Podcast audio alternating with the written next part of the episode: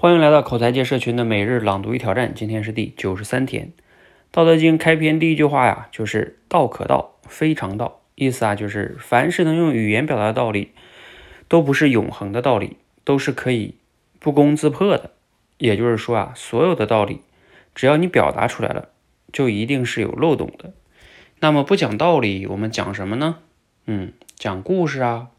为什么讲故事比讲道理管用呢？这个世界的本质啊，就是靠各种故事构建的一个大场景。世上最大的特权就是讲故事，谁拥有了讲故事的权利，谁就拥有了掌握掌握的地位。宗教、政治等组织都会讲故事，最终实现社会成员的协作。儒家、佛家、道家的一些经典，最大的特点就是里面有很多故事。世界上最高明的行为，莫过于通过故事影响人。讲故事之所以威力巨大，因为它最大的特点是只有思考，没有答案。所谓大象无形，正因如此，它往往可以颠覆一切大道理。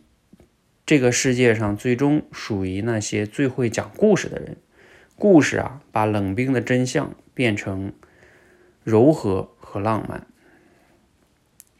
世人从来不善于接受真相，真相啊，也只有披着故事的外衣，才更容易为人们所认知接受。好，摘自于《环球文摘》的一个文章。嗯，那读了今天的内容呢，你有哪些感想和思考呢？你觉你对讲故事怎么样来看呢？嗯，其实呢，在我们社群中啊，也经常让大家去讲故事，练习口才。呃，我们也都知道啊，很多人也确实是啊，我们人呢确实比较喜欢听故事啊，听故事也确实能去说服别人。包括呃，如果大家看过尤瓦尔·赫拉利写的这个人类简史的话，就会知道，我们人类啊之所以能战胜这些其他动物，呃，我们就是因为人善于讲故事，构建了通过故事构建了很多的这个共同体哈。比如说宗教啊，你看其实有的时候真的是一个。讲了一个看似非常完美的故事，呃，这一点呢确实是存在的，不管你愿不愿意承认，它确实是，就是这里边背后深层次的原因就在于人他并不是一个完全理性的人，甚至理性啊，在我们的这个决策中占的比例往往也很小的，我们往往是很感性的在做一些决策，而故事呢，恰巧就能调动我们的很感性的那一部分，让我们去做了决策。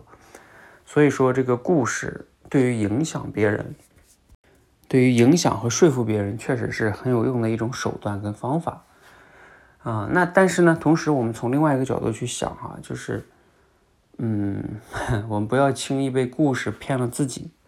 就故事啊，从这个逻辑推理里边呢，它叫归纳推理，就是它是存在着以偏概全这么一个问题的，而且这是个最大的 bug。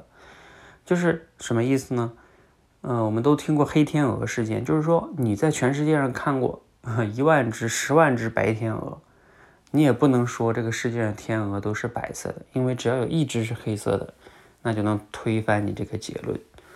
讲故事它最大的问题在于什么呢？故事嘛，它往往是个例，就说了谁谁谁在什么情况下取得了一个什么什么成就，然后你就说啊，你看我们应该怎么怎么样。但是你想啊，那只是个例哦。就算你能举出一百个类似于这样的故事，但是也有反例。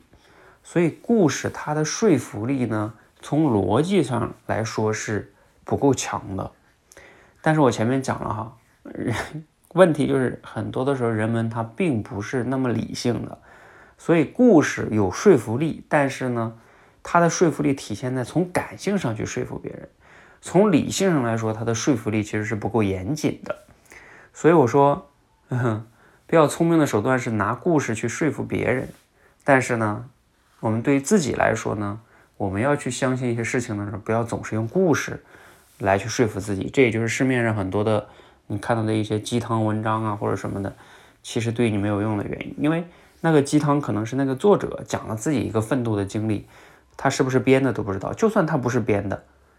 啊，那也只是适可能适用于他，不适用于你。这个就是故事最大的问题。所以我想最终总结一下，就是，如果你非得要用的话，你尽量用故事去影响别人。